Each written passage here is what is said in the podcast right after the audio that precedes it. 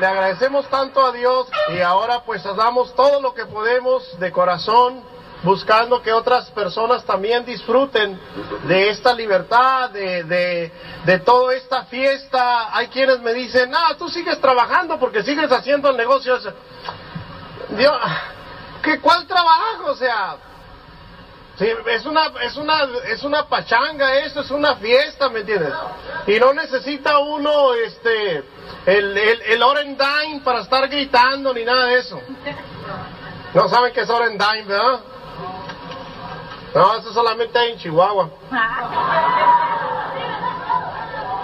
Es, es, allá, allá con medio litro de eso ya la gente anda, este, haciendo dos rayas.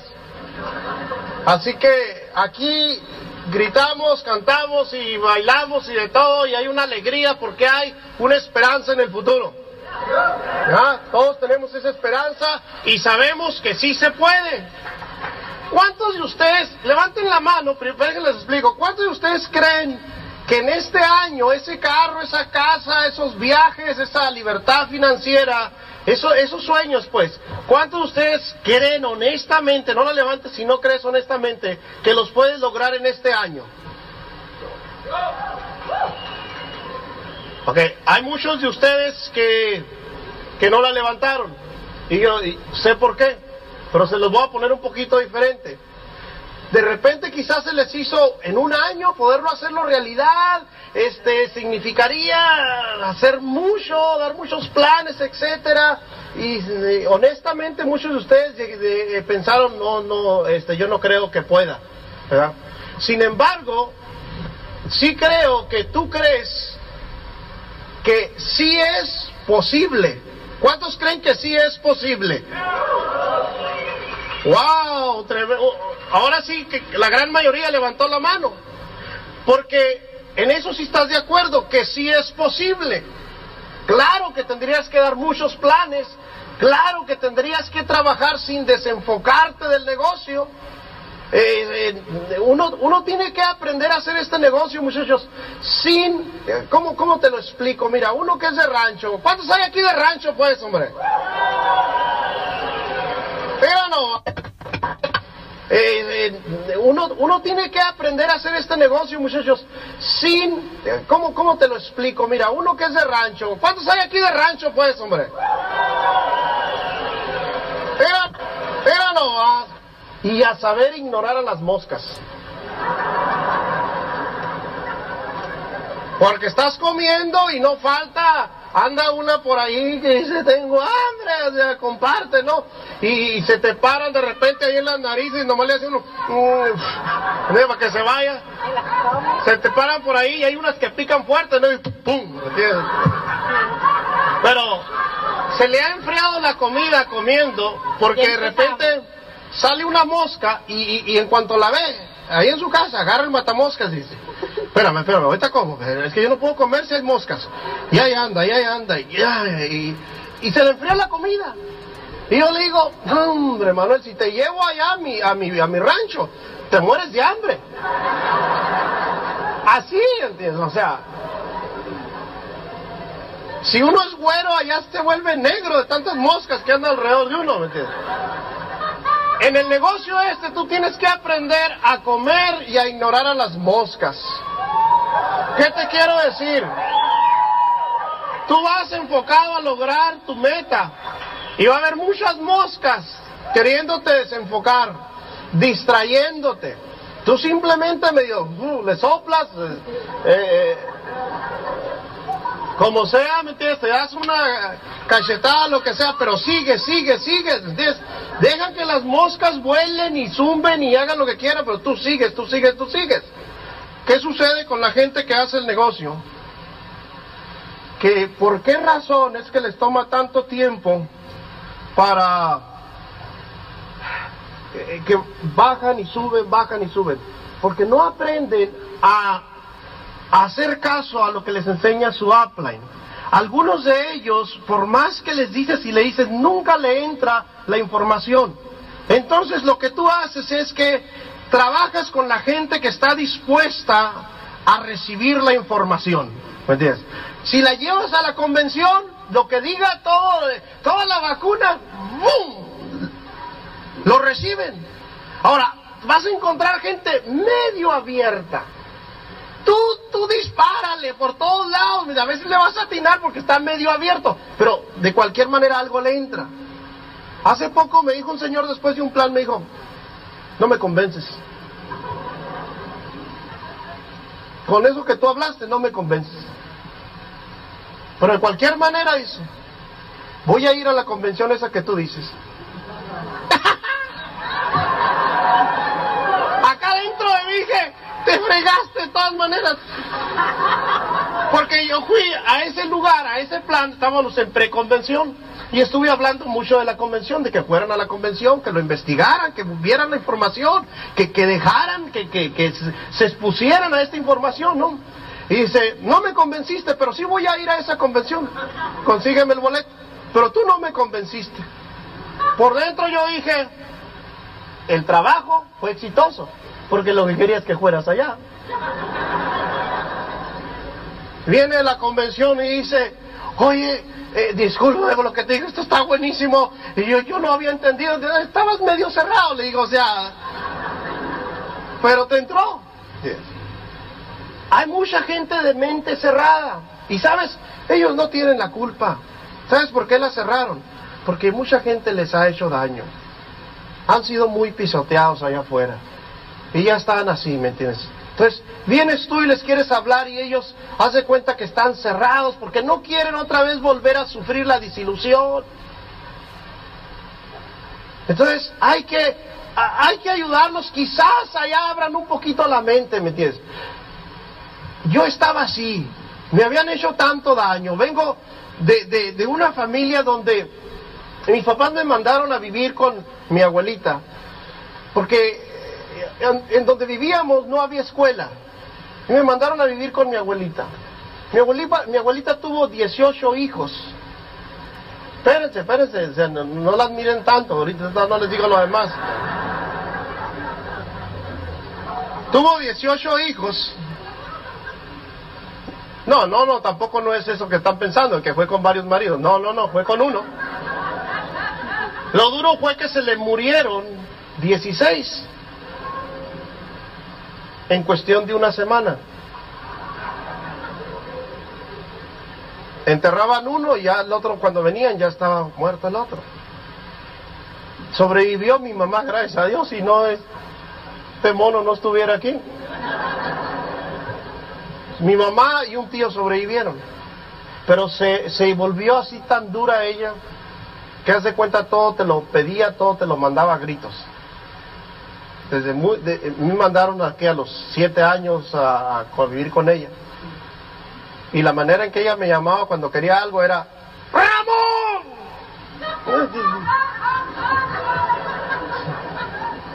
Temblaba yo. Entonces, era, era bien dura conmigo, porque así se hizo ella dura para poder sobrevivir a todo eso que le pasó. ¿Y, qué pasó? Bueno, pues que yo crecí eh, eh, ahí, ¿me entiendes? Ah, como siempre cuidándome de que la gente no me hiciera daño. Siempre pensando que todos se querían aprovechar de mí, por muchos que se aprovecharon de mí porque vivía con la abuelita, porque eh, no vivía con mis papás, porque en la escuela cuando había eh, el Día de las Madres, mi abuelita no iba, yo no tenía una mamá quien darle un regalo, cuando en las fiestas no había quien estuviera ahí para admirarme, una vez salí de Pancho Villa, pero pues nadie me vio de mi familia, ¿me entiendes? Si hice buen papel o no, pues no sé, ¿sí me entiendes? O sea, solo, solo, solo, eh, sin hermanos que te defendieran en la escuela, ¿Entiendes? Son muchas cosas. Entonces crecí de esa manera. Y siempre con una desesperación a, hacer algo para poder, eh, para poder sentirme bien conmigo mismo. Eh, gracias a Dios que, fui, fui, creciendo y recuerdo que, este, eh, un amigo mío, siempre hay alguien que te quiere ayudar, ¿verdad? Un amigo mío como a los, ¿qué sería? Como a los 10 años, 11 años me invitó que él, él vendía país de piñas en, en otros, en, iba a otros ranchos y había un señor que le hacía país de piña. Y entonces él me invitó a ir a vender con él. Y ahí andamos con una canasta aquí, por todos los ranchos. ¡Pais! ¡Pais de piña! Y había veces que en lugar de que saliera la señora o el señor, salía un perrote. No, hombre, o sea, aprendí a correr con la canasta aquí en la cabeza sin que se me cayera. Si me caía, me perdía la ganancia. Ese mismo muchacho me enseñó a que si con el dinero que sacábamos podíamos ir y comprar dulces y cuando venía el circo a la ciudad, recuerdo la primera vez que fui a vender yo al circo chicles y chocolates. Y ahí andaba yo con mi cajita, chicle, chocolate, chicle, chocolate, con una vergüenza, ¿me entiendes? Chamaco de rancho. Y me, la primera compra que recuerdo que me hicieron fue una, una doubling de esas cajetitas que traen unas cajitas de cajeta. Y entonces eh, eh, la abre el muchacho, yo me voy por detrás de la gente, yo no sabía qué lo que iba a pasar, pero alcanzo a oír que dice, oye, esta cosa no trae cajeta. Era mi primera venta, ¿me entiendes? Que le voy a tener que devolver el dinero. Sí, ni que fuera el negocio de que había 100% de garantía, ¿me entiendes? O sea, yo no di garantías. Y entonces empieza a buscarme y al que veas a mi amigo, y también traía cajetita y se le olvidó mi cara. Tú me la vendiste. Y decía, no, no, yo no te la vendí, no te la vendí. Sí, tú me la vendiste. No, no, no, güey, yo creo que No, tú me la vendiste, vuélveme el dinero. Y yo allá escondido. A ver qué bronca con él, ¿me entiendes? Y total que ahí se hizo que le devolviera el dinero a él y yo por allá escondido. ¿me entiendes? Total que yo, yo creo por ese pecado que cometí, ya no vendí nada más. Regresé con todos los dulces a la casa. Mi hermano menor y el otro pues, les encantó, o sea, comer dulces, ¿me entiendes? Pero desde muy chico, por esa presión que yo sentía de que quería ser alguien, que alguien me reconociera algo, desde muy chico empecé a buscarle a la vida. Después fueron burritos, después fueron eh, burritas, burritas, burritas, gorditas. Desde muy chico empecé a buscar cómo vender tunas, nopales, toda cualquier cosa, ¿me entiendes? A buscarle. So, cuando este negocio me lo enseñaron, ¿me entiendes? Ya traía algo de eso, ¿me entiendes? De, de, salir a buscarle, de vender. Y cuando llegó este negocio a mis manos, yo dije, yo, yo puedo hacer eso, si he hecho otras cosas peores, ¿por qué no voy a hacer eso para ser libre? Si desde niño he tenido que batallarle. Y empezamos a hacer este negocio. Empezamos a, a hacer caso hacerle caso a ese amigo que me estaba diciendo que hiciera, me regaló cassettes, al principio me dio como cuatro cassettes, le agradezco mucho por esos cassettes porque empecé a escucharlos y me empezó a ayudar un montón a oír esos cassettes. Recuerdo que la primera eh, ocasión en que Mar me dijo, ve a esta convención, ahí voy a conocerte porque eh, este, quiero conocerte en persona, habíamos hablado por teléfono, ve a esta convención.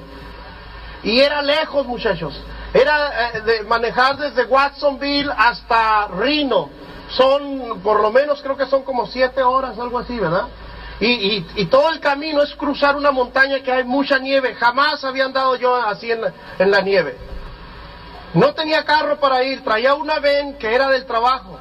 Me habían dicho a mí en el trabajo, te puedes ir los fines de semana a pasear con tu familia, pero no te vayas muy lejos.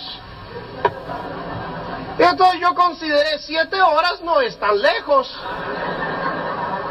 Y que me llevo la ven. Y me llevé la ven y recuerdo que iba por el camino y en el espejo veía yo carros parecidos al de mi patrona. ¡Ay, ahí viene, ahí viene! Y me agachaba y, me decía mi esposa, no es, no es. Ah, Fuimos y venimos y ni cuenta se dio. Deshonesto, sí, pero pues no tanto, o sea, ¿cómo le hacía pues para no ir? ¿Arriesgado? Sí. Fui capaz de arriesgarme a hacer esa clase de cosas con tal de tener resultados. Fuimos a esa convención y te digo, regresamos, vimos cosas en esa convención. Una de las cosas que, que me llegó tanto en esa convención es que pasó un diamante y cuando empezó a dar su historia y a decir de dónde salía la fuerza para hacer el negocio, dijo, voy a presentarles a mis, a mis, a mis dos fuerzas que me han ayudado porque yo he hecho este negocio. Y entonces mencionó el nombre de dos niñas, yo creo tendrían como unos siete años y diez años, algo así estaban las niñas, y, y pasaron con un vestidito largo, blanco hasta abajo, guantecitos, bien arregladitas, bien bonitas que se veían. Pasaron dos niñas. Y dice, ellas son el motivo, la energía por el cual yo salgo a dar el plan todas las noches. Por ellas lo he hecho y quiero decirles aquí enfrente, hijas de todas estas miles de gentes, que es por ustedes que hemos hecho este negocio. Por ustedes hemos pagado el precio. Y cuando yo vi eso, yo no quería voltear a ver a Rosy porque dije, me va a ver con las lágrimas en los ojos, porque yo estaba viendo a mis dos niñas ahí. Viéndolas un día pasar al escenario y decirles, por ustedes, hijas, es que hemos hecho este negocio porque queremos darles un futuro mejor. Y yo estaba llorando. Y como en ese tiempo la idea de que los hombres no deben llorar, calladamente. Y volteo y veo a Rosy. Y lo que encontré, pues ahí estaba Rosy, pero en un mar de lágrimas. las niñas de nosotras un día van a pasar así. Y recuerdo que me apretaba la mano. Y salimos con la decisión, lo vamos a hacer. Eso fue lo que vi en la libre empresa, eso fue lo que vi en esa convención. ¿Qué, vas, a, ¿Qué vas a ver tú? Yo no sé. ¿Qué es lo que a ti te va a llegar? Yo no sé. Ve a la convención y luego nos cuentas qué fue lo que te llegó, qué fue lo que te motivó, qué fue lo que te tocó el corazón. Recuerdo cuando eh, fuimos a un seminario en el cual Mar nos dijo, gánense la promoción de llegar al 12% porque los que lleguen al 12% van a poder estar con Dexter en, en una sesión que va a haber. No, hombre, o sea, hicimos, ¿qué no hicimos, verdad, mi amor? Desde eh, meter gente y vender y lo que, pero llegamos al 12%. Y ese viernes que íbamos a irnos, yo andaba en el trabajo apurado, haciendo mucho para que mi patrona se quedara contenta, eh, haciendo el extra y, andaba caminando recio. Y entonces había algo, había, el piso estaba mojado y llevaba yo unos galones de leche.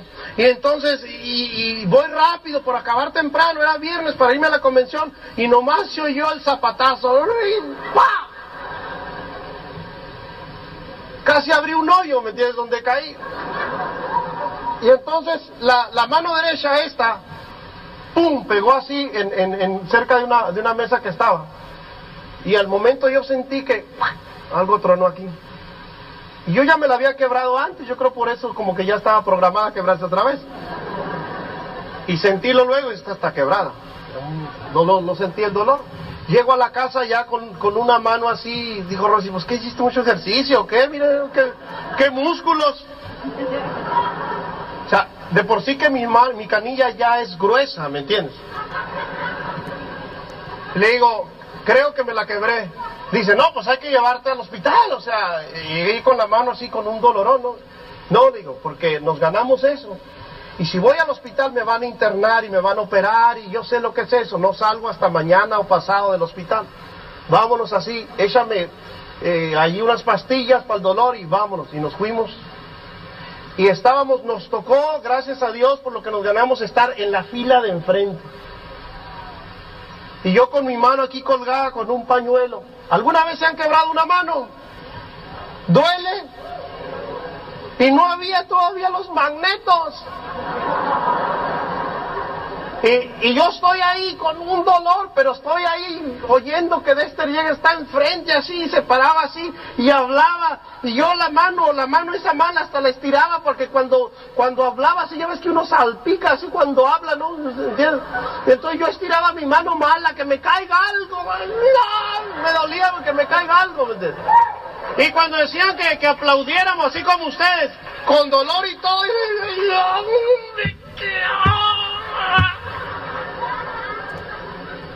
y- no regresé hasta lunes al hospital. Y me dijo el doctor, ¿cuándo, ¿cuándo te pasó esto? No, pues desde el viernes.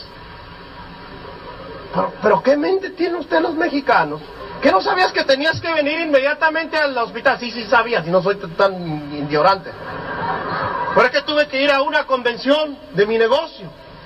Pero ¿cómo voy yo a creer que te fuiste a una convención en lugar de venir a curarte la mano? Mire, digo, esto que pasó de que me quebré la mano aparentemente es malo, pero no es malo, es bueno. ¿Cómo que es bueno? Sí es bueno. Porque si usted me da incapacitación para unos seis meses, entonces, ay, échele usted ganas, ¿me entiende? Yo voy a poder dar planes en mi negocio como no tiene idea, porque voy a estar incapacitado. No es malo para mí. Digo, no te entiendo, pero pues total te voy a dar. Por lo menos tres meses. Pues en esos tres meses fue que encontramos dando planes así con la mano quebrada. Y como yo escribo bien feo de por sí con la mano derecha, ahora te imaginas con la izquierda. Entonces hacía los círculos y escribía bien feo y todo le decía, no se burlen, es con la izquierda, por eso me sale mala letra. Y ya después que se me compuso la derecha, le dije, me quedó mal. Pero así con la mano quebrada encontramos un diamante. Fue en ese tiempo. Fue en ese tiempo, Arturo, un día se nos va a contar, fue en ese tiempo que le di el plan a Arturo Machuca, que hoy es diamante, con la mano quebrada. Y estaba tan entusiasmado que ya cuando terminé de dar el plan la saqué del pañuelo y la traía acá abajo, ¿me entiendes? Y, y, al final aquel también estaba tan entusiasmado que se despidió de mí, me saludó con la... Eh, por sí que tiene unas manonas. Y me saludó y se me olvidó y le di la quebrada. ¡Ah! Por dentro yo dije, con que hagas el negocio, pero ya me la volviste a quebrar, ¿me entiendes? Valió la pena el dolor ese porque ahora tenemos un diamante en esa línea. Gracias a Dios, Mark and Sandy. Solo quiero, solo quiero contarles esto y los dejo con mi esposa. Pero quiero contarles esto de que a veces nosotros creemos que lo que es malo es malo, pero no, a veces lo, eso malo es bueno. En una ocasión, esta mujer está platicando con uno de sus amigos y le dice, oye, ¿sabías que, ¿sabías que me volví a casar? Ah, poco, sí, me volví a casar. Eh, oh, pues qué bueno. No, dice, pues no tan bueno, dice, porque este, me casé con una persona que, que es mayor que yo, 40 años. Uy, eso es malo, le dice él. Y ella dice, no, no, no, no es tan malo porque, eh, dice, es multimillonario. Uy, eso es bueno, le dice él. Y le dice ella, pues no, ni tanto, dice, porque no me da ni un centavo, es bien codo. Uy, eso es malo, le dice él. Y dice ella, no, ni tanto, dice, porque me ha llevado a vivir a una mansión, pero grandísima, preciosa está la casa. Y dice él, uy, eso es bueno, dice él. Dice ella, pues ni tanto, dice, porque la, la mansión sota esta, la casa esta, la semana pasada se quemó. Y dice él, uy, eso es malo, dice él. Y le dice ella, ni tanto, dice, porque este con el que me casé estaba dentro de la casa. A veces lo que uno cree que es malo es bueno. Al final resulta siendo bueno. Los dejo un ratito con mi querida esposa, el mejor regalo que me ha dado Dios. Rosy. Bueno. Que si es malo o que si es bueno me recordó algo. Cuando recién empezamos con Ramón, ya llevábamos dos, tres años, yo pensaba que era malo. O sea, como dicen, no lo, no lo tome personal, pero... o sea, yo no le miraba salida, entonces creí que no había sido buena idea. Pero ahora ya dio, oh, sí era buena idea. o sea, lo que parecía malo de momento. O sea, que querías que, que al verte casado conmigo, o sea, era malo. por, por los primeros 14 años sí pareció. Pero al último, ni tan malo. Es un decir, es un decir. Algunos de ustedes han de estar pensando, ay, ay, ay, yo no sé cómo le vamos a hacer porque por lo menos uno de los dos, pues que, que, la, que la hiciera al último, si ya los dos no lo podemos hacer, y siempre está esperando no que ser uno, sino que sea el otro, el compañero de uno. Pero en, ese, en ese afán, pues vamos, vamos trabajando con nosotros mismos. Yo disfruto mucho ir a Ramón, a veces ni quiero hablar por estarlo oyendo. Y al principio del negocio me decía, cuando comenzamos, mira, siéntate ahí y te voy a dar el plan. Y entonces le decía yo, híjole, pero tengo muchas cosas que hacer porque ya sabía que el plan de él iba a ser tres horas. era estar enseñándome y, bueno, a mí él creía que sí me podía convencer porque pues era de confianza, ¿no? Entonces me decía y me decía y, pero ya cuando estaba ya con otra persona, o sea, era la cosa, ¿no? Pero practicaba conmigo y yo decía, bueno, pues, no, y ese es el español, dice. Ahora siéntate que te voy a dar el inglés.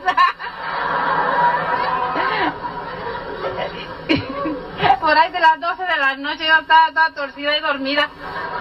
Y ya dijo, pues como que no me está escuchando. Se ponía una videocámara y ya se grababa solo. ¿Por qué? Porque él se miraba haciendo este negocio desde que entró, haciéndolo. Uh, las, ¿Por qué yo creo? Porque se sentía en muchas maneras pues que no era capaz, ¿verdad?, de desarrollarlo. Pues la autoestima pues andaba algo, no fue, no en su lugar. Pues con lo que estaba ahorita yo escuchándolo hablar, pues donde no, ¿verdad? Ah, igual, yo no digo que yo estaba tan bien tampoco. no, es, no ese es el punto, lo que pasa es que pues si ya parecidos, imagínense para dónde íbamos, para ninguna parte. En ese llegó el negocio a nosotros cuando ya no mirábamos ninguna esperanza de hacer en nada. Porque lo que sí llegaban eran problemas y problemas civiles. Eh, yo quise tener una chequera. Bueno, pues hay que abrir una chequera aquí, ¿no? Cuando puedes, pues lo haces. Y no podía manejar la chequera no sabía cómo, pero me estaba riendo hace rato, o sea, literalmente no sabía cómo, pero después tampoco, que ya más o menos lo iba agarrando. Pero la cosa ya entendí, que nunca, nunca había dinero en esa chequera. o sea que no, por más que le hiciera la lucha a que todo saliera bien, ahí no había dinero. En la chequera, pues ¿cómo se iba a manejar? Tiene que haber dinero ahí adentro, ¿no? Pues no había nomás las esperanzas de que iba a, ir a haber dinero. Pero empezamos el negocio en la fe de que pues había una esperanza en esto. Yo me estaba recordando, siempre que tú vas a hablar, tienes que me acuerdo porque pues ya pasa, ya pasa rato, ¿no? De que a veces escuchas personas que luego, luego te dicen, ay, pero es que yo no conozco gente. ¿Verdad que la mayoría de las personas es lo que, se quieren excusar, lo quieren hacer, pero luego dicen, no conozco a nadie, o, o mucha gente. Y pues yo no conocía ni gente, pues me éramos nuevos en esa área, y todas las excusas que regularmente nos dan en los planes, o sea, no era para que dijéramos la podemos hacer.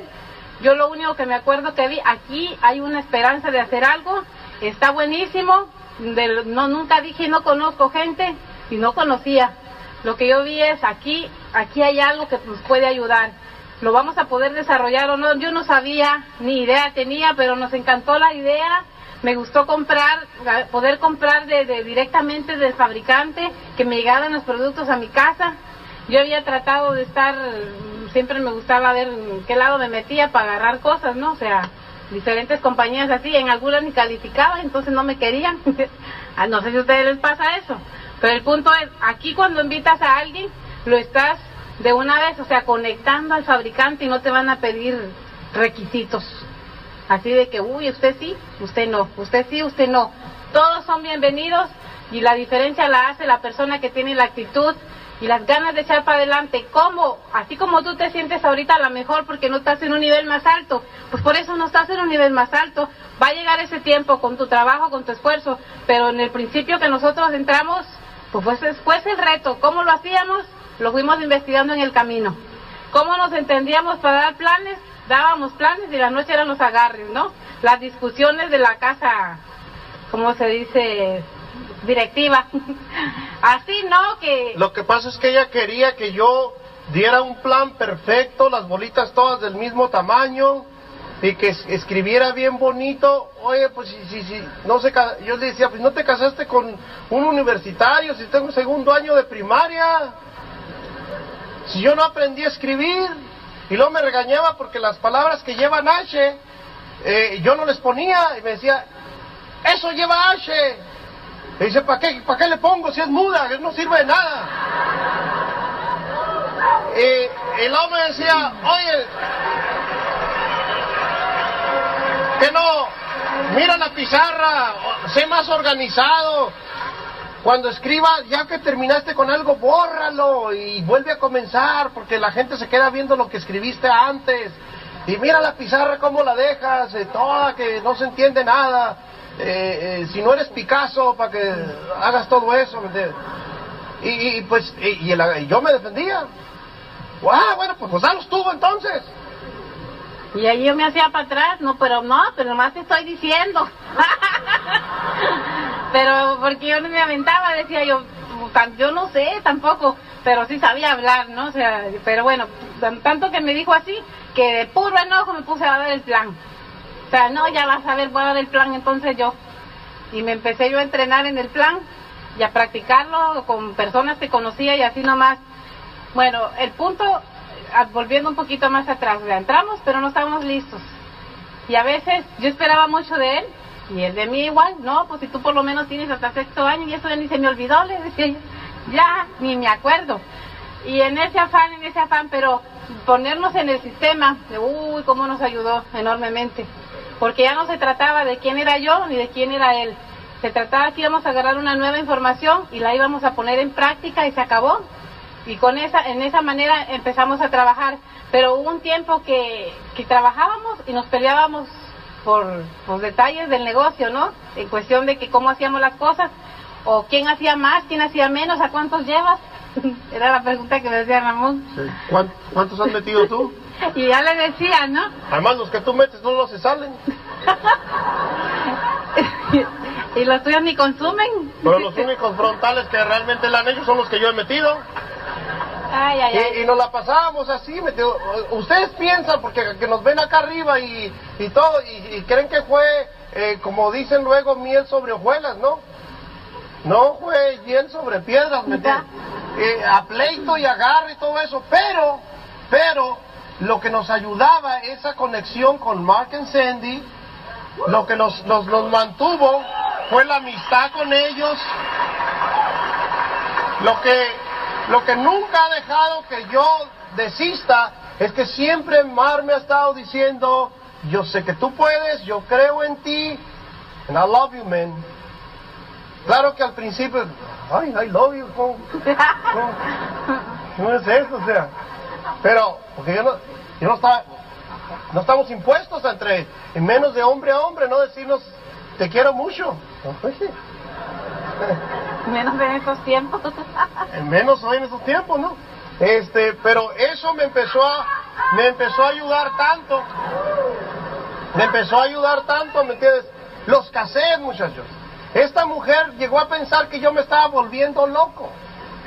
Porque yo me iba al parque el día que descansaba y me llevaba una caja de cassettes. Y todo el día era de meterme cassette, cassette, y le sacaba apuntes y agarraba argumentos, argumentos para, de los cassettes, de cómo eh, contestarle a una persona que te pregunta si los productos son muy caros, cómo contestarle una pregunta que te dice que no tiene tiempo, que no tiene dinero, que su esposa no lo deja, cómo contestarle a una persona que dice que no tiene para ir a la convención, que no lo dejan ir en su trabajo. Todo eso lo aprendí en los cassettes. Que cuando la gente me preguntaba algo y me estaba diciendo, pero ¿cómo le hago si yo no tengo dinero? Yo no me estoy esperando, acaba porque ya te tengo la respuesta lista, amigo. ¿De dónde lo saqué? De los cassettes. De los cassettes. De oír cassettes. Pero ¿sabes qué tuve que hacer? Invertirle a los cassettes. Ahora, ¿me dolía el codo? No, nunca me ha dolido el codo para invertirle a los cassettes, a los libros, a las convenciones y a los seminarios. El, el codito que sí se resentía, Ay, no conocía los magnetos. también no teníamos los magnetos, pero porque ella no entendía lo que yo entendía, yo tenía una gran necesidad. Mi necesidad era de creer que yo podía hacerlo. Y en los cassettes yo encontraba eso. Yo me acostaba, muchachos, en ese tiempo, hoy, de vez en cuando lo hago, pero ya no lo hago tanto porque es al principio que necesitas mucha información. Yo me acostaba con audífonos oyendo los cassettes. Y Rosy creía, se está volviendo loco, si ya estaba de por sí. Y logra con esto se estaba a volver loco. Y despacito venía así como a querérmelos quitar.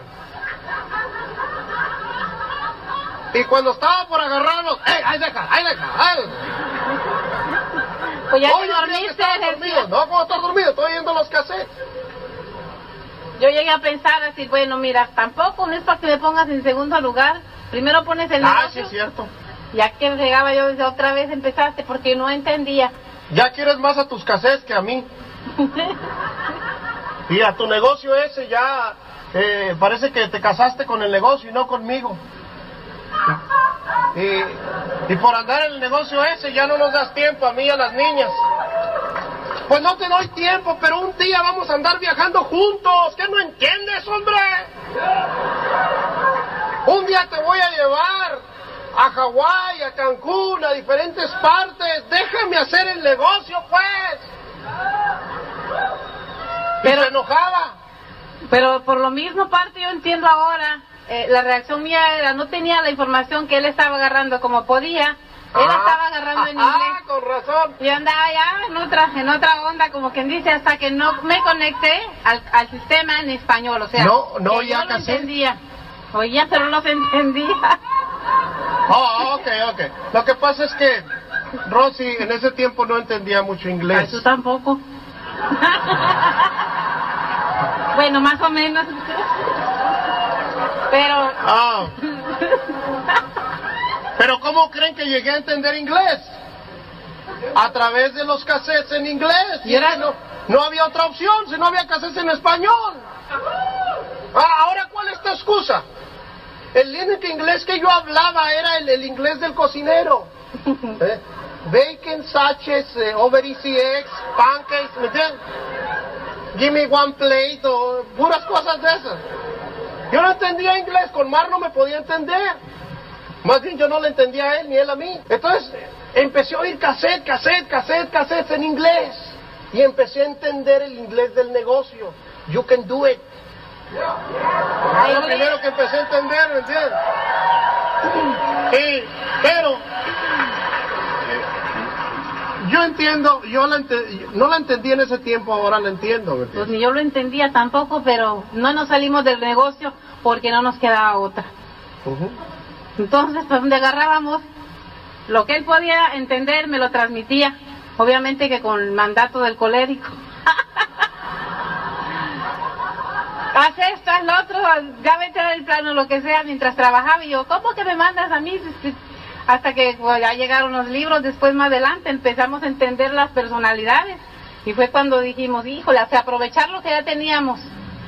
Y él siempre me veía como que yo debía ser él. Y así necesitas actuar. Como, como, pues, habla. Si te tienes que pelear con la gente, peléate. Y yo, pues, no, ¿cómo me peleaba? o sea, no, no le digo, no le, yo no puedo decir lo que tú le dices, digo, no tengo el corazón todavía, pero ya lo agarré.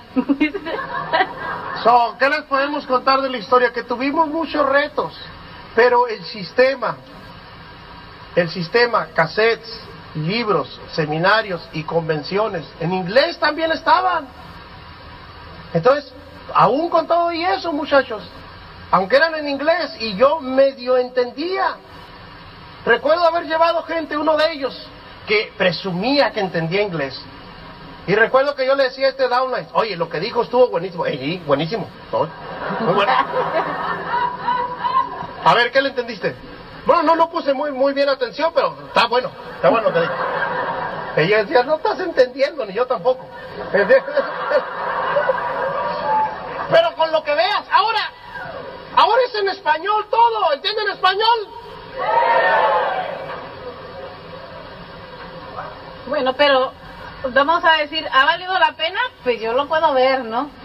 Me dice la última vez, la, lo que- me sacó fue de cumpleaños a Cancún. Vamos a Cancún para que en tu cumpleaños sea coma lo que tú quieras. Ah, yo digo, pero más adelante, ahorita tenemos que hacer otras cosas. No, hombre, pues si, luego hay que disfrutar también de la vida, puro trabajar y trabajar, porque yo casi por lo melancólico prefiero trabajar, ¿no? Pero él siempre está la parte En el negocio. del negocio, o sea, salir también, no, pues vámonos y nos la pasamos a gusto y solo me acordaba de muchas veces que cualquier comida no podíamos comer una comida especial antes porque no había ese dinero para eso. Y ahora que todo se nos haga muy normal, si vamos a ir de compras, como ahorita ando viendo un montón de cosas que quiero comprar, y digo, ay, qué buen precio tiene. y me da y es buen precio. O sea, ¿por qué digo que tiene buen precio? Porque es la calidad y eso lo vale. Y dice, bueno, ¿te gustan las cosas de calidad? Pues dices, qué buen precio tiene. O sea, es más, si dijera más barato, diría, no está bueno. ¿Verdad? Entonces cambian, uno cambia de manera de pensar, pero porque cambias la manera, tu actitud de ver las cosas y te decides, o me arriesgo ahorita y lo hago, aunque pague el precio, de qué, de, necesidades que tú quieres ahorita disfrutar, porque porque el Down sí se las compra, no hace caso, ¿no? Él se pone a agarrar su carro del año y, y tantas cosas y uno, híjole, y a mí no me dejan. O sea, tu Aplan, cuando te sugiere que las, las cosas que tú quieres ahorita, te esperes un ratito y todo lo que tengas, inviértelo lo más que puedas en el negocio y no lo agarren por el lado exagerado los nuevos que digan, ¿cómo? Pero si yo también tengo cosas que hacer, eh, la parte que sería es de lo que necesita ayudarte, que o sea, lo que te va a ayudar a crecer. Métele ahorita ganas porque después te lo va a devolver en cantidades.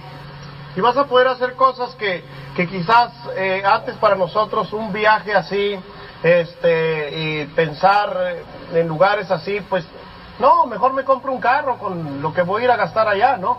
Y, pensar que ahora te puedes comprar el carro y también puedes ir allá. Una de las cosas que me encantó de este viaje eh, fue que pues llegamos allá y, se nos ocurrió rentar un carrito de esos buggies para andar en toda la, en toda la, la, isla y este y, y pues dije, vamos a hacer algo que a veces al cabo, pues acá no nos ven. Y nos, nos compramos esa ropa, eh, compré un pantalón de esos así. Africanos. Haz de cuenta que un africano total, ¿no? Bien amarillo, todo amarillo el pantalón. Y una camiseta este, anaranjada así con un montón de colores. Y luego me compré un pañuelo de esos que, que son como, ya está hecha la, la macetita aquí, nada más acá tiene una colita. Le puse el pañuelo, unos lentes, un hippie cualquiera, ¿verdad? Y, Arturo igual, y Rosy y Concepción también muy acá con pañuelos y al estilo de los 70, 60, algo así, ¿no?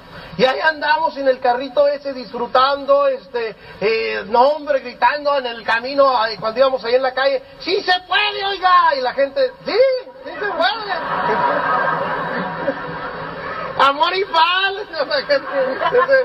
Y, no, hombre, nos la pasamos padrísimo. Me puse la, le digo Rosy, ¿sabes qué? Este, ahorita la dieta y eso, no le vamos a hacer mucho caso.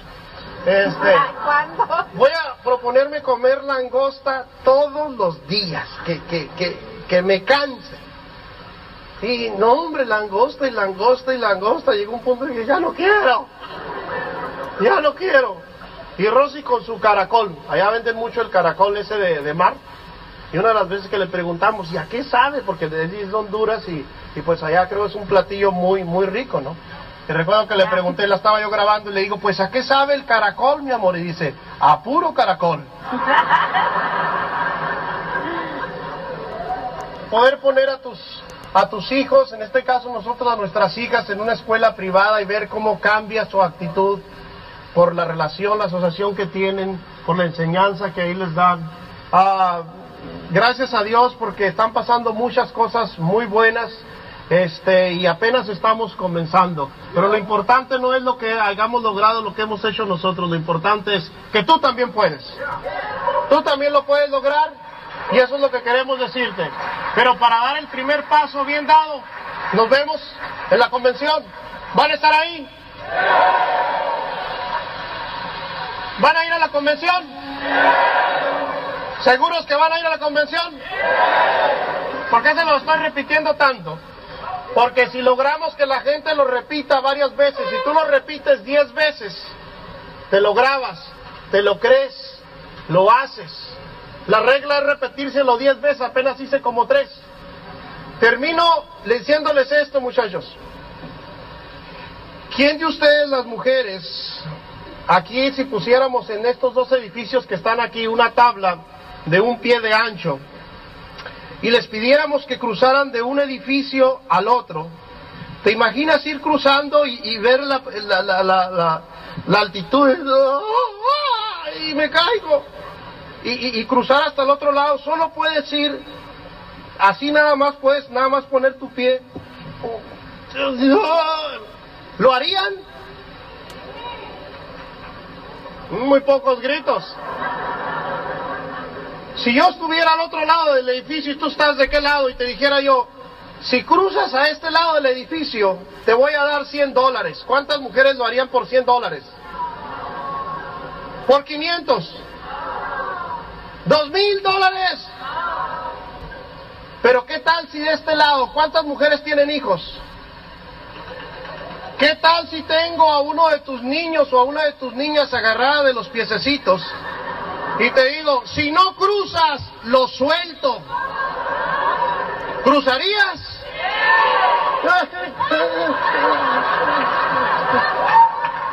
¿Verdad? ¿Sabes una cosa? Hay alguien que tiene a nuestros hijos agarrados de los piececitos. Hay alguien, es un peligro hoy en día mandar a los niños a ciertas escuelas, mayoría de escuelas. La casa se está quemando y nuestros hijos están dentro. ¿Vas a pensar tú en arriesgarte a entrar a esa casa? ¿Pensarías tú en los riesgos? ¿Pensarías tú en lo que tienes que hacer? ¿Qué pasa si la casa se está quemando y alguien te dice, tu hijo está dentro, tu hija está dentro? ¿Qué vas tú a ponerte a pensar? Ah, ¿Y qué tomaría yo para salvarla? ¿Qué tendría que hacer? ¿Y si se me queman mis, vellitos de, aquí de las manos? ¿Y se me queman mis, mis, mis vellos de aquí del pecho tanto que me ha costado? ¿Verdad que no pensarías en nada de eso? Tú te metes y lo sacas porque se está quemando. Pues la casa está quemándose. Y muchos tenemos a nuestros hijos ahí dentro. Así de urgente es que hagas este negocio. Así de urgente es que seas libre. Para poder rescatar a nuestros hijos de esa situación en que estás. Yo no creo que te pongas a pensar en cuánto cuesta ir a la convención, en cuánto cuesta ser libre. Ya de una vez, entra a esa casa porque la casa se está quemando. Nos vemos. Para nosotros es, muchas gracias, es un gran honor poder compartir con ustedes y de alguna manera devolver lo que sus líderes ya dejaron allá en Colombia con nuestras organizaciones. ¡Que viva! ¡Que viva! Gracias. Y pues estábamos viendo ahí parte de los reconocimientos y muchas felicitaciones para todos aquellos que pasaron por aquí por la tarima y recibieron su, su reconocimiento. A mí me parece que es el punto más importante del evento porque ahí es donde uno se ve en ellos y, y se da uno cuenta que le quitan las, las excusas que sí se puede. Y la verdad a nosotros nos impactó mucho la parte de reconocimientos porque nos veíamos ahí brillando como brillan todas esas parejas, con sus problemas, con sus historias, pero al fin y al cabo sacando el resultado adelante y dejando un mensaje con toda la pasión. Ustedes vieron con la pasión que hablan los reconocidos en la tarima, es una cosa increíble. Pero desde ahí se empiezan a hacer los sueños realidad. Y pues a nosotros nos encontró esta oportunidad en el año 2008. Bueno, a mí me había encontrado antes, cuando Amway abrió en Colombia hace como 20 años. Una persona que trabajaba conmigo en la empresa eh, me contactó una vez con unos audios del negocio y la verdad en esa época yo no estaba listo porque estaba montando mi negocio tradicional sin embargo, ya. Pues sin embargo, esos audios me impactaron mucho y en mi corazón se quedó la idea de ser diamante, pero desde mi ignorancia, porque lo veo como ignorancia, o sea, falta de, de conocimiento frente al tema, pues yo decía, ese negocio se ve bien bueno, pero funciona es como que en los Estados Unidos. Yo no veía, yo no creía que ese negocio funcionaba en Latinoamérica. Y, no fue mi momento y me quedé, pues me quedé quieto frente al tema, pero sin embargo, los audios, unos cassettes que me prestaron, cuando yo estaba en momentos de dificultad, cuando yo estaba en problemas, escuchaba esos audios y me llenaban de poder. Y yo decía, en el fondo, qué bueno uno poder algún día tener los pantalones y hacerse diamante en Amway, pero me llegaba hasta ahí la emoción y seguía en mi negocio tradicional. Y escuché de un diamante en Colombia que está recién calificado algo que me, me quedó sonando. Y él decía, se llama Fausto, y él, decía, él dice, si a ti ya te contactaron para Amway, ya te cayó el karma de Amway. Porque la oportunidad te encontró y aunque tú no creas, si no tomas la decisión de hacerlo en el tiempo vas a seguir pensando en esto. Porque tú sabes que aquí hay una gran oportunidad y es real. Y yo sabía, pasaron 12 años hasta el año 2008 que me volvió a tocar la puerta la oportunidad. Y ahí es cuando yo digo que son cosas de Dios. ¿Cómo llegó la oportunidad a nosotros? Pues Paula y yo ahí ya estábamos de novios y para no hacer la historia muy larga, pues vamos a empezar desde ahí, desde que la oportunidad llegó a nuestra, a nuestra vida. Nosotros éramos recién novios, ya convivíamos juntos. Yo tenía mi empresa ya 12 años con el negocio tradicional. Y en, el, en octubre del año 2008 entró una llamada a mi celular y me dicen, buenas tardes, mi nombre es Mauricio Correa, usted a mí no me conoce, conoce a fulano de tal. Y yo no tenía ni idea que en ese momento Mauricio Correa nadie, el papá sabía quién era él, pero nadie sabía quién era Mauricio. Porque ellos apenas eran platinos y estaban construyendo su, su gran negocio, tiene un negocio muy hermoso. Y me dijo, mira, eh, te estoy llamando para mostrarte una gran oportunidad. Lo primero que yo le dije a él es, ¿y eso es Amway? y me dijo, sí, y te estoy llamando porque nosotros lo hacemos profesionalmente, el negocio sí funciona, y pues nada pierdes con escuchar. Si tú te dieras la oportunidad de hacer el proyecto, podría ser uno de los diamantes que representaría la industria a nivel mundial. Y a mí eso me llegaba, diamante. Yo sabía que era algo grande. Sin embargo, yo estaba viviendo en mi vida ese momento del autoempleo en el que decir que uno está muy ocupado le daba estatus. Y yo le decía, Mauricio, yo ya sé cómo funciona eso, yo tengo una empresa, yo no tengo tiempo, yo estoy muy ocupado. Y él me decía, pues cuadremos una cita y, y miras cómo lo hacemos y, nada pierdes. Pues señores, cuadramos una cita. Inmediatamente colgamos el celular. Esto lo van a hacer con ustedes. Yo grabé el nombre de Mauricio así, Mauricio Amway. Para mí él no era Mauricio Correa, era Mauricio Amway. Y yo sé que para nosotros, para mucha gente allá afuera, somos Edwin y Paula Amway. O sea, nos cambian el apellido. ¿Por, ¿Por, qué nos graban así en los celulares? Mira cómo es la vida. Pues yo grabé a Mauricio así, así nos graban a todos para que cuando vuelva a llamar, uno identificarlo inmediatamente y no contestar. La vida tocándote las puertas con la oportunidad más grande que nosotros hemos visto para trascender. Y uno escondiéndose. ¿Cómo es la vida? No. Yo no sé cómo llegaste tú y como Paula dijo al principio, yo sé que cuando en alguna dificultad en tu vida, yo sé que te inclinaste y le pediste a Dios una gran oportunidad, yo lo sé, por eso estás aquí. Pero también sé que no dijiste, Dios mío, mándame a Amway, mándame a alguien que me auspicie en Amway, eso no se ve. Uno pide una gran oportunidad y la gran oportunidad viene envuelta en Amway. Pues cuadramos tres citas. Mauricio, después de que no fue a la primera cita, Mauricio me volvía a llamar y yo le mostraba el celular a Paula. Y a mí me daba lástima de ese muchacho llamando. Imagínate. Y yo le mostraba el celular a Paula y Paula me decía, no le conteste. Y, timbraba y timbraba el teléfono y a mí me daba pesar. Qué ignorancia tan atrevida.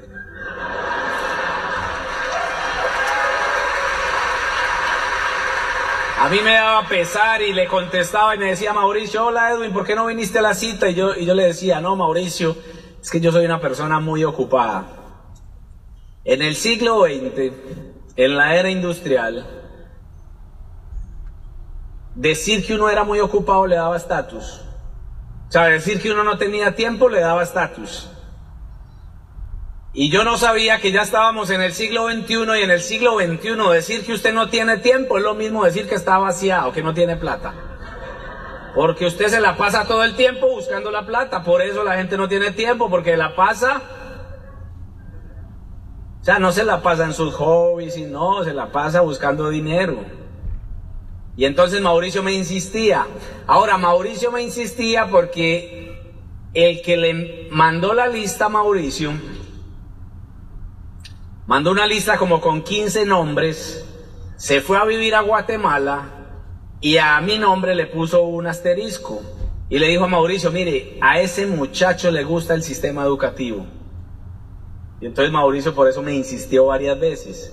Sin embargo, al otro lado de la película, Mauricio y Ana María estaban corriendo una meta, estaban buscando la tercera línea que corriera con ellos el Esmeralda. Y cuando uno está corriendo una meta se pone en oferta. Mauricio estaba dando planes y sacando contactos. Y entre esos planes sacó una lista de un contacto que le dijo, mira, yo me voy a ir a vivir a Guatemala. Pero si quieres yo te dejo una lista y llama a la gente que hay ahí. Este que me invitó, el que mandó la lista, pues le sonó, él se iba a ir a vivir a Guatemala y Mauricio, efectivamente, llamando a las personas de esa lista, estaba cuadrando planes y finalmente hicimos una tercera cita y no fuimos. El que invitó al que se fue para Guatemala se nos aparece una tarde en la oficina. Paula estaba ahí en la oficina y, y nos dice, Edwin, qué pena con Mauricio, ustedes le han quedado mal a tres citas. Venga, yo los llevo. Venga, yo los llevo para que escuchen el, eh, el plan de negocios y pues nada pierden. Y a mí me dio vergüenza y yo le dije, sí, vamos. Y entonces Paula se paró furiosa y se fue detrás de nosotros y me decía, venga, yo lo acompaño, porque usted es capaz de decir que sí, yo lo conozco, usted dice que sí. Increíble. y la han escuchado hablar, ¿no? Con la pasión que habla de este negocio. Y eso le pasa a mucha gente. Mire, la mayoría de diamantes y personas que tienen resultados en esto, cuando los contactaron no querían. Y a usted le va a pasar y quizás le pasó a usted. O usted va a contactar gente de afuera que uno le ve el potencial y no quiere. Pues usted cumpla con contarle y tratar de traerlo a un evento, contarle el plan. Pues señores, llegamos a, al... Llegamos al...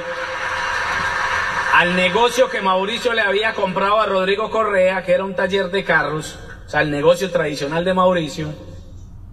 Y nos sentamos en un escritorio y salió Mauricio muy bien vestido, pero Mauricio parece un niño todavía. Y hace 8 o 7 años sí que parecía un niño. Yo dije, wow, y con este niño vamos a hacer el negocio profesionalmente. Recuerden que yo tenía algo de estatus. Y empezó a hablar, a darnos el plan. Y empezó a hablar un empresario. ¡Wow! Estaba emocionado, le brillaban los ojos. Nos empezó a hablar de cómo se veía él con este negocio y cómo nosotros podíamos estar con él eh, en el futuro en este negocio. En los cinco primeros minutos, yo ya estaba dentro. Yo dije, voy. Mauricio se apasionó y nos dio el plan, pero antes de que me hablara del flujo del cuadrante del dinero, y en los cinco primeros minutos me contagió de cómo se veía él en este negocio, por qué él y Ana María hacían este negocio. Y eso a mí me encantó.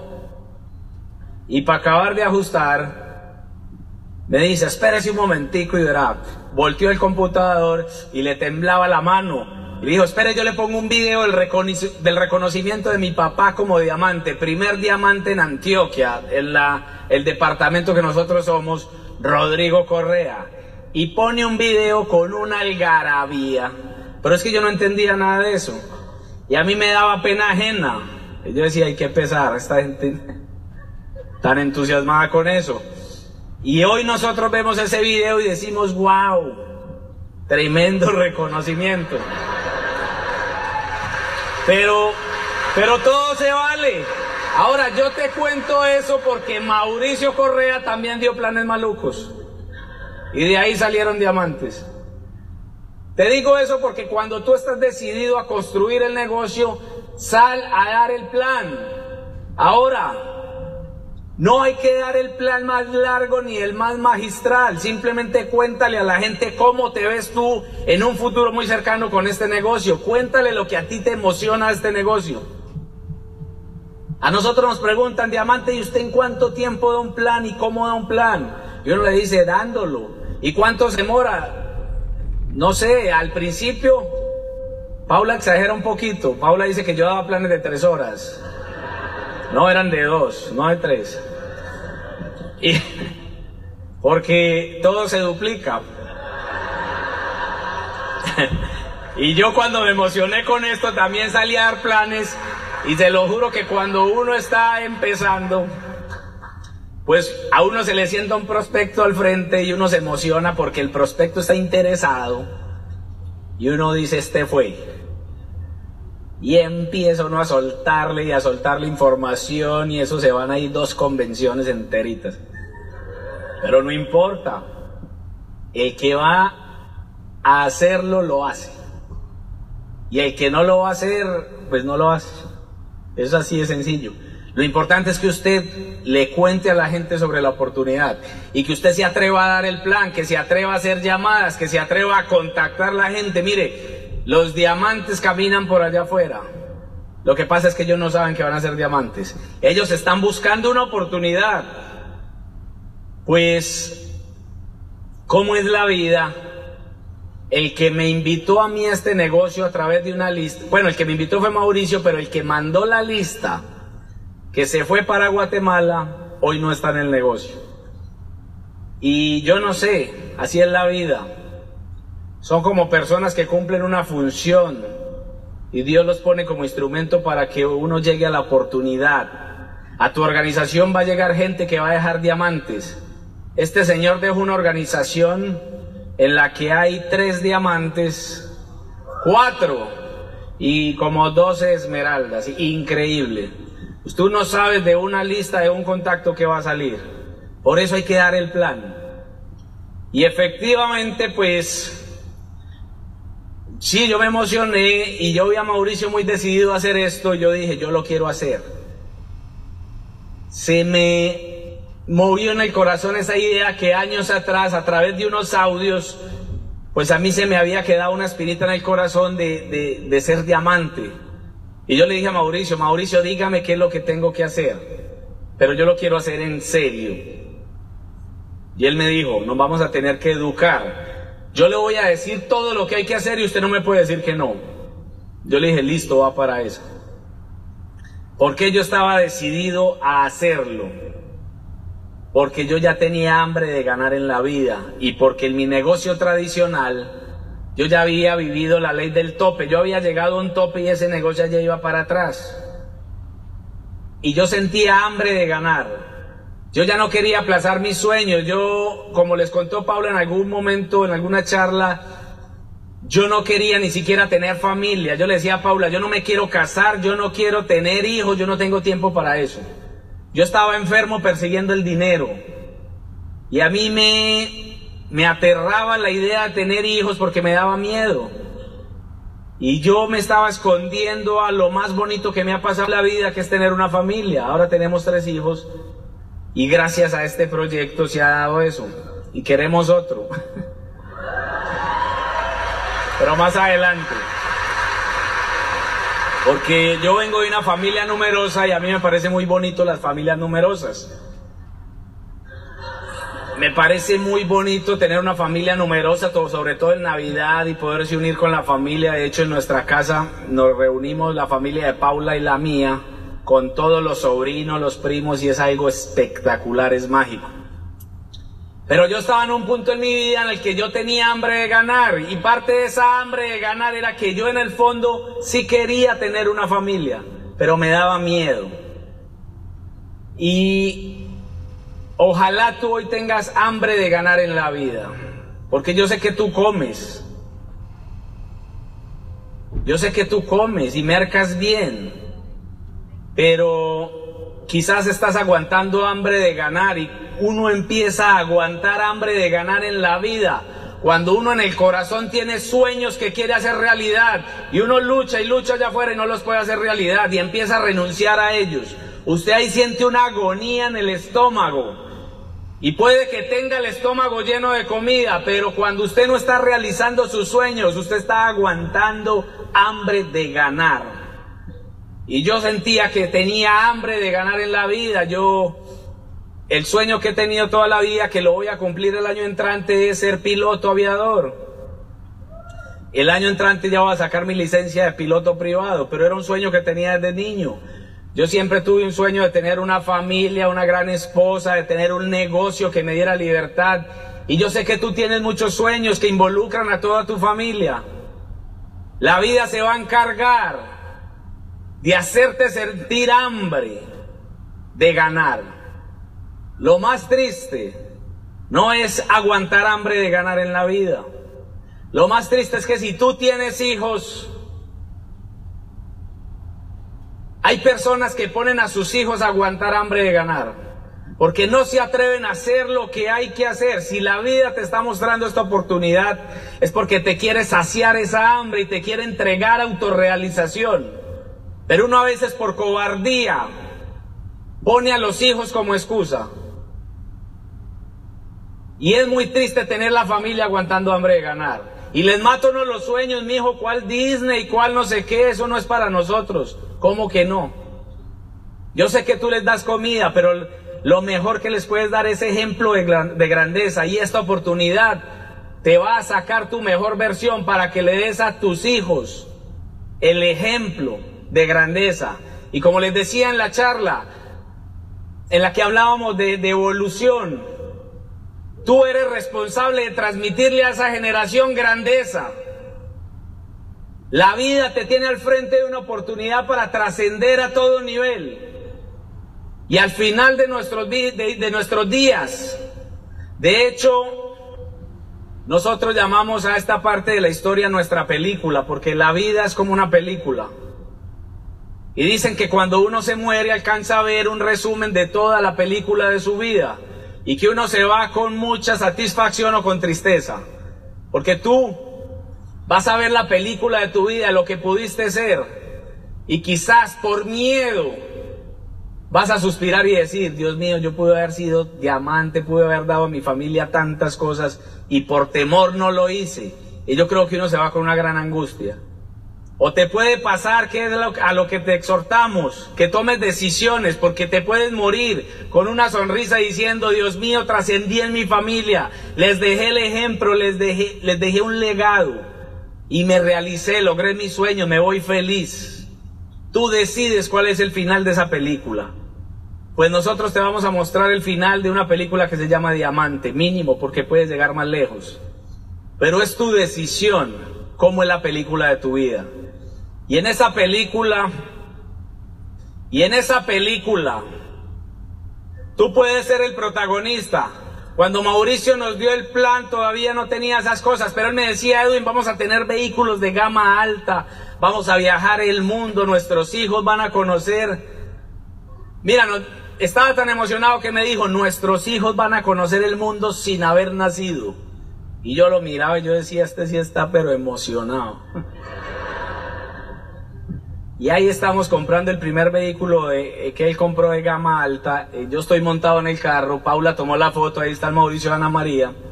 Y eso es una historia quizás que les va a contar de cómo compró, cómo fue el acontecimiento de haber comprado ese carro. Ahí están nuestros hijos, la familia. Y yo ahora que los tengo digo, increíble. Yo decía que no quería tener hijos, qué egoísmo, pero era miedo. Dios tiene un propósito para uno en la vida y uno no lo entiende. Él se va a tratar, te va a tratar de enviarte mensajes, mensajeros y señales. Tu misión es leerlas. Por eso te digo, no es casualidad que estés en este ambiente. No es un accidente. Y los que están por primera vez, tú sabes en tu corazón que aquí hay grandeza y que esto funciona. Y que es cierto que hay que meterle pantalones, claro. Nada es gratis, hay que pagar un precio, pero la recompensa es más grande de lo que tú te imaginas. Ahí está nuestra familia, lo más sagrado que nosotros tenemos. Y Paula, pues Paula va a contar la otra, el otro punto de vista de esta parte de la historia. Los dejo con mi esposa.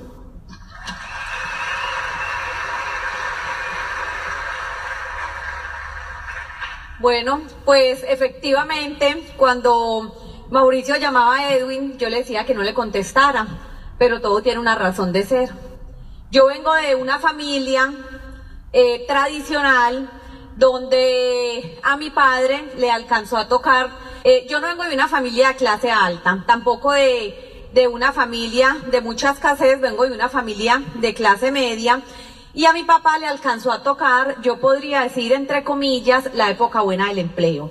La época en la que tú entrabas a una empresa sin tener profesión, pero la empresa te daba la posibilidad de ir haciendo carrera y a medida que iban pasando los años, tú ibas escalando niveles en la empresa y cuando cumplías cierta temporada laborada, pues la empresa te pensionaba con todas tus, tus prestaciones sociales y una cantidad de beneficios para que te retires a disfrutar tu vejez.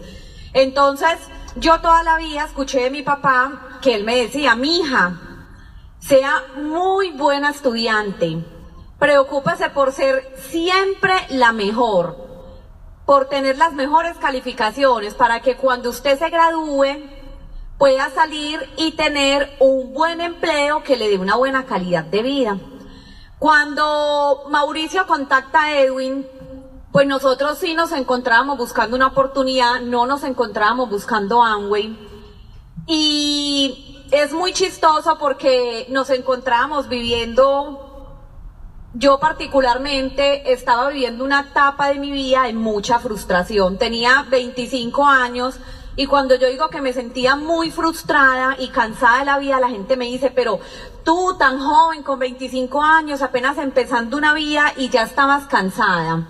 Sí, estaba cansada porque llevaba más o menos unos cuatro años con un ritmo de vida en el que yo me levantaba todos los días a las 4 de la mañana, Salía a la universidad, tomaba clase de 6 de la mañana, 10 de la mañana, luego iba al empleo y cuando salía al empleo yo tenía un, cargo en el que me tocaba visitar varios almacenes en toda la ciudad, entonces mi jornada laboral terminaba a 11, 10 de la noche, llegaba a mi casa más o menos 12, tenía en esos momentos madre soltera con una hija de 3 años y no tenía tiempo de ver a mi hija. Entonces me sentía muy frustrada como mujer y me sentía muy frustrada como madre. Mi hija se estaba creciendo y yo me cuestionaba mucho cuando tenía la oportunidad, algunos fines de semana, de poder compartir con ella. Me cuestionaba mucho porque veía que Isabela era una niña que estaba creciendo con una actitud y con unos valores que no eran los que yo quería para ella. Me, me sentía muy frustrada porque veía que mis compañeras que ya habían terminado carrera y salían a hacer su práctica o tenían su primer empleo, salían a devengar salarios como profesionales, eh, como profesionales que no les daba para tener la calidad de vida que yo soñaba. Entonces yo me colocaba a hacer cuentas de lo que me iba a costar tener las cosas básicas que yo siempre había soñado y yo sabía que en lo tradicional, con lo que yo estaba haciendo, no lo iba a lograr. Me iba a demorar quizás toda una vida y no lo iba a tener. Entonces empecé empecé a, incursionar en el mundo de, los negocios, entonces hacía chocolates, yo iba, vendía, repartía en las universidades, en las tiendas, en las esquinas, vendía ropa, vendía accesorios. Y cuando Mauricio llama a Edwin, pues a pesar de la crisis que me encontraba, que me encontraba viviendo, yo le digo a Edwin, Edwin, mira, es lo último que voy a terminar haciendo en la vida. Y efectivamente, pues es lo último que voy a hacer en mi vida. y, y yo le decía que no, pero mire lo que son las cosas, las cosas de Dios. Yo tenía mi empleo tradicional, pero el día que llega este chico por Edwin a la oficina, yo no sé por qué ese día yo estoy ahí por la tarde con él.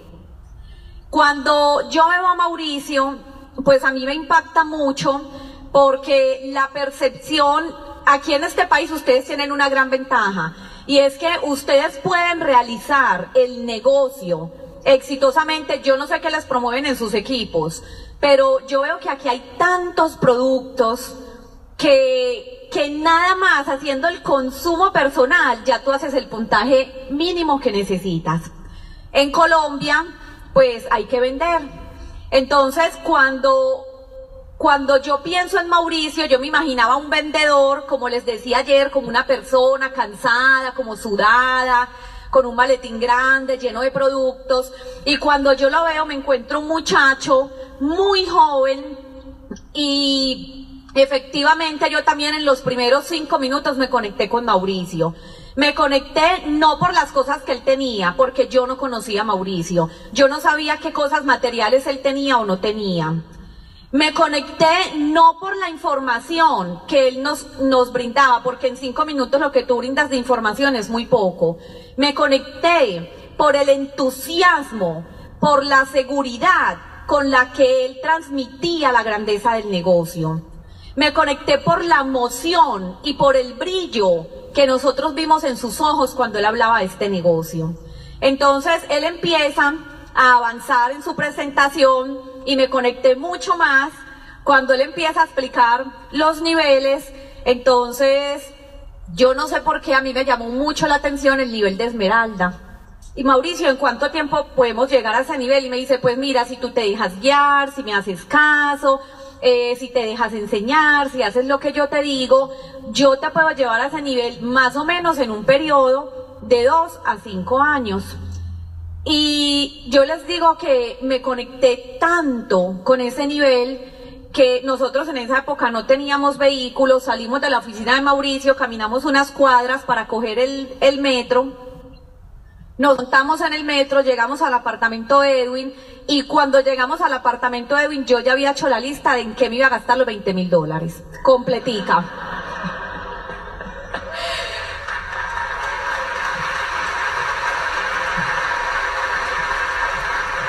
Arrancamos el negocio muy emocionados, con mucho miedo, porque estábamos colocando todas yo, todas mis esperanzas en un negocio del cual no tenía la certeza de que iba a funcionar. Pero en este punto, yo le digo a las personas, mira, es que yo me conecté con el negocio porque yo tenía un sueño. Porque en esos momentos de mi vida yo estaba cansada de muchas cosas. Y yo les, les decía ayer en la reunión de líderes que a mí me encanta esta época del año, los primeros meses del año, porque es una época en la que tú ves en la mayoría de la humanidad brillo en los ojos. Tú ves esperanza en las personas, sobre todo en el mes de enero, porque cuando uno termina de celebrar el año nuevo, uno coge a su pareja o a sus padres o a sus hijos y les hace una cantidad de promesas. Hijo, este año sí, te prometo, mi amor, que te voy a llevar a Disney. Eh, mi hija, vea, este año sí compramos la casa que hemos soñado. Y tú te haces una cantidad de promesas. Y nosotros veníamos, Edwin y yo, aplazando esos sueños.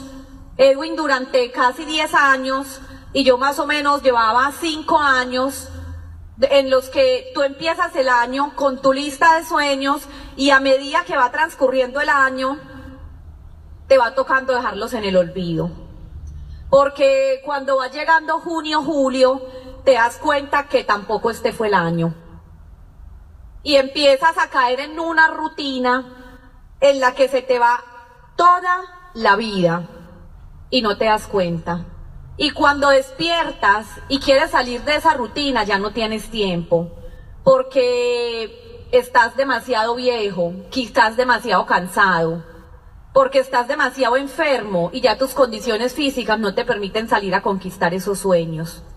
Entonces yo estaba cansada, estaba cansada del estilo de vida que teníamos y estaba cansada de ver cómo afuera habían cientos de personas haciendo realidad de sus sueños y nosotros no podíamos.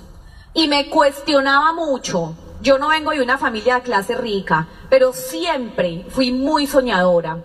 Y siempre tuve claro, yo creo en Dios. Esto no se trata de religiones ni de cultos, pero yo creo en Dios. Y como hija de Dios, yo tenía claro que a mi Dios no me había traído a este mundo a sufrir. Y y tenía claro que si afuera había muchas personas haciendo realidad sus sueños, yo también tenía el derecho de hacer realidad los míos. Entonces empiezo el negocio con un sueño muy claro y era tener tiempo para poderle brindar a mi hija la vida que ella se merecía, para poder compartir con ella. Y como todo en la vida, cuando tú arrancas una carrera, en la que quieres tener éxito, la vida te va a poner pruebas. Y te va a poner pruebas, como te dijo Edwin ayer, no porque te quiera ver sufrir. Te va a poner pruebas, porque detrás de esas pruebas, cada vez que tú te paras y superas una de ellas, va a haber un mejor ser humano, va a haber un mejor padre, va a haber un mejor líder, va a haber un mejor hijo. Entonces agradece a la vida cada vez que te ponga una prueba y pregúntate, ¿Qué va a haber después de que superes esa prueba? Porque las recompensas son grandes. Para, para mí, una de las mayores pruebas a las que nos tuvimos que enfrentar fue la burla y la, y la crítica de nuestros familiares y amigos más cercanos. Yo recuerdo que Mauricio nos dice, hagan una lista y nosotros hacemos una lista, yo empiezo y pongo los compañeros del colegio, de la universidad, los vecinos, los amigos, los primos, yo vengo de una familia también muy numerosa. Y Edwin me dice, ya Pau, ya, ya, ya, no más, no más, no ponga más gente que con esa lista llegamos a triple diamante. Y cuando tú empiezas a llamar a estas personas, pues son los que primero te señalan, los que primero te critican. Y en muchas ocasiones, quizás como a ti este fin de semana, me tocó buscar personas que me cuidaran a mi hija. Y mira lo que son las cosas irónicas de la vida. Cuando tú tienes un empleo tradicional, cualquier persona te cuida a tus hijos. Tus padres, tus hermanos, tus tíos, no sé, pero encuentras ayuda. Pero cuando, cuando se daban cuenta que era para venir a un evento, que era para salir a dar planes o salir a comercializar, nadie me cuidaba a mi hija. Nadie me la cuidaba. Aquí se entiende el, el, el término pan de queso, no. bueno, ustedes las cuento después. Bueno, no, eh, comentarios que le hacían a ella, eh, a mi niña de tres años y le decían, pobrecita, no tiene papá, no tiene mamá, ¿qué será del futuro de esta niña? ¿Quién la irá a cuidar? Si así es de niña, ¿cómo irá a ser esta adolescente? Qué pesar. Pues gracias a Dios, Isabela es una niña hoy con 11 años, que tiene sus padres de tiempo completo, como no lo tiene el 95% de la población. Tiene unos padres que están ahí para educarla, para guiarla, para ayudarle a enfrentar sus miedos. Tiene unos padres que día tras día, con el ejemplo, le enseñan que sí es posible luchar y alcanzar sus sueños. Señores, los hijos son la razón, no la excusa. Si tú tienes hijos, y tú les estás diciendo a tus hijos que sales a construir este negocio, mi mayor sugerencia es que realmente te asegures de estar haciéndolo bien. porque tus hijos y la vida no te van a perdonar el tiempo que estés malgastando. ¿Quiénes tienen aquí padres vivos, sus padres vivos? ¿Quiénes? Ok, una gran mayoría. Miren, cuando yo le digo a las personas, es que para tú hacer este negocio necesitas conectarte con un sueño. Me dicen, ay, otra vez el sueño, me van a hablar de eso, es que en todos los CIS escuchamos eso, sí. ¿No te has preguntado por qué si todos los diamantes y todos los líderes te dicen que tienes que tener un sueño es por algo?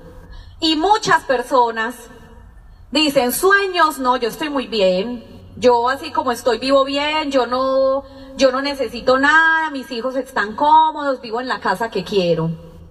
Y yo, y yo les pregunto, sí, y ya le hiciste realidad los sueños a tu padre. Yo los quiero invitar hoy a que trabajemos por una causa y es darle a nuestros padres una vejez digna.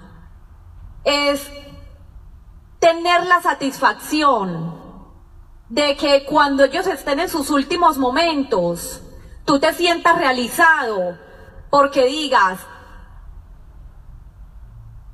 fui capaz de darle a este hombre todo lo que él nunca fue capaz de conseguir.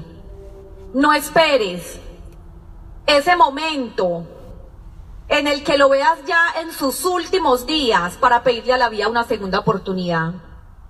Para pedirle a la vida que te lo dé nuevamente para tú hacerle realidad los sueños a esas personas.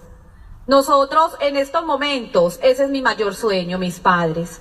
Porque mis padres trabajó toda la vida en una compañía. Y yo le veo ahora su estado de salud. Y yo le veo su cansancio. Pero le veo sus ojos. Le veo sus ojos llenos de brillo. Porque él aún sueña. Y él, y él aún dice, mija, qué rico poder hacer tal cosa. Y esa es mi razón hoy en día.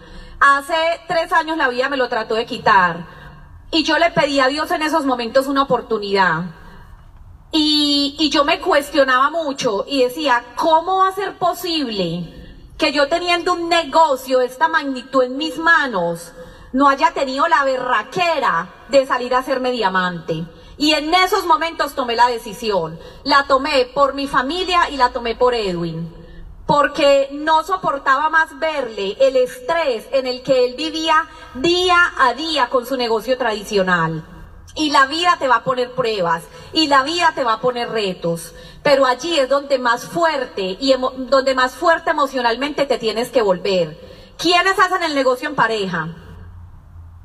Señores, ustedes no se pueden permitir pelear, no se pueden permitir tener discusiones. Si ustedes tienen una meta, tienen que mantener el total enfoque en esa meta. Prométanse el uno al otro que se van a respetar y que van a trabajar en equipo por alcanzar esa meta. Porque en una relación de pareja, en una familia, el más inteligente no es el sincero. El más inteligente no es el que dice siempre la verdad. El más inteligente es el que aprende a callar y a crear el ambiente perfecto para cambiar el futuro de su familia. Ese es el más inteligente.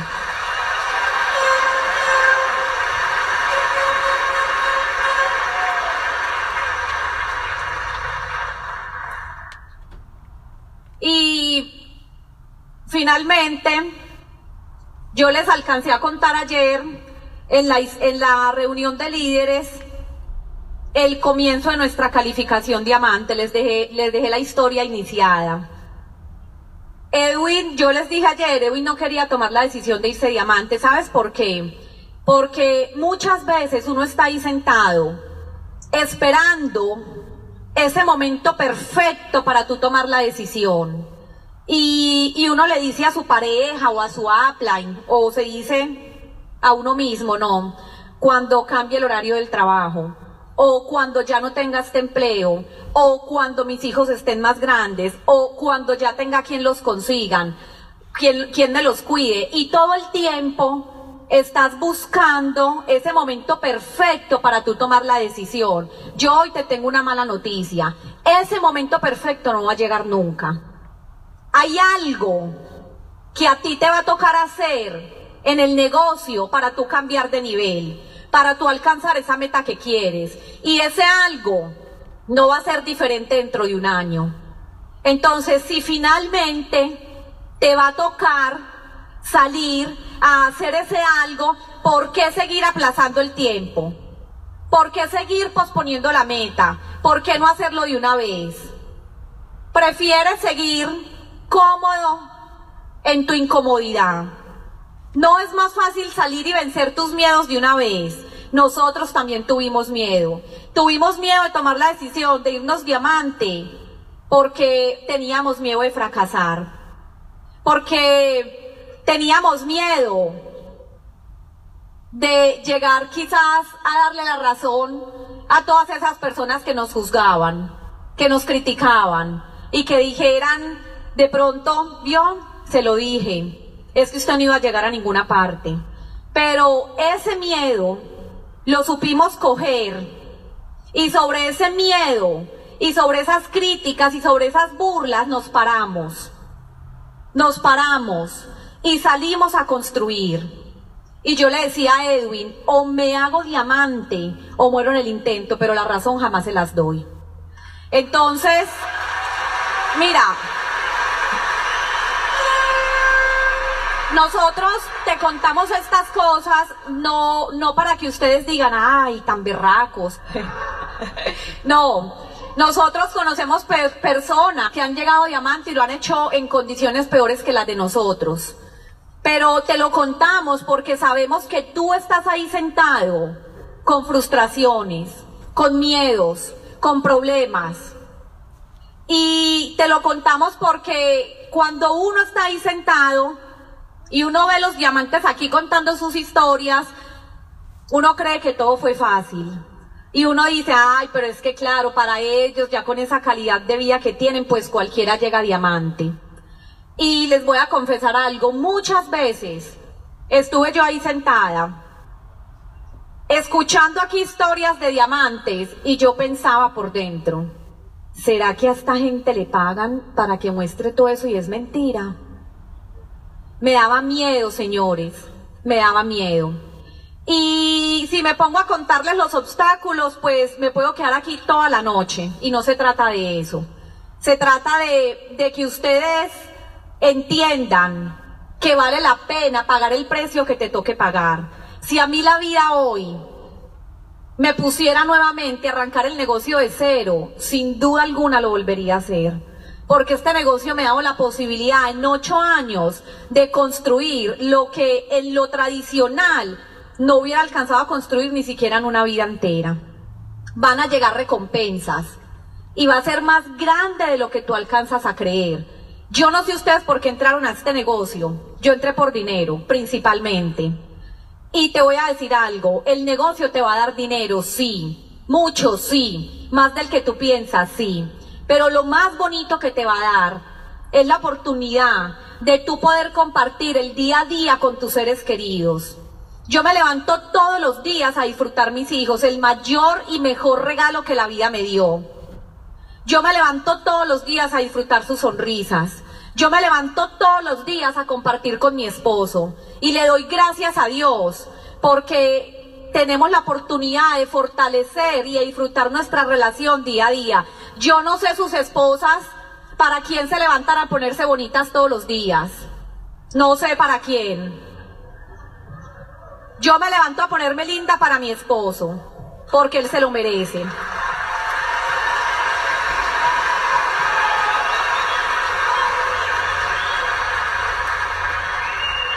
Ten cuidado con lo que decretas. Ten cuidado con las expresiones que salen de tu boca. Nosotros decretamos, estando en condiciones difíciles, que íbamos a tener muchas cosas. Yo le hice muchas promesas a Isabela. Le dije que la iba a llevar a Disney, que íbamos a vivir en una casa de campo, que iba a estudiar en un colegio como ella se lo soñó, que iba a tener caballos. Isabela es una artista le prometí que iba a tener su profesor personalizado de música. Y todas las promesas me he encargado de irse las cumpliendo una a una. Me faltan los caballos, pero los va a tener. Decreta cosas buenas para tu vida. Deja de decir que las cosas están difíciles. Deja de decir que todo está muy duro. Deja de decir que no tienes dinero. Deja de decir que tú eres el más desafortunado. Empieza a decretar. Y siempre, siempre, siempre que salgas a construir el negocio, sal a construir el negocio conectado con tu verdad, no con tu realidad.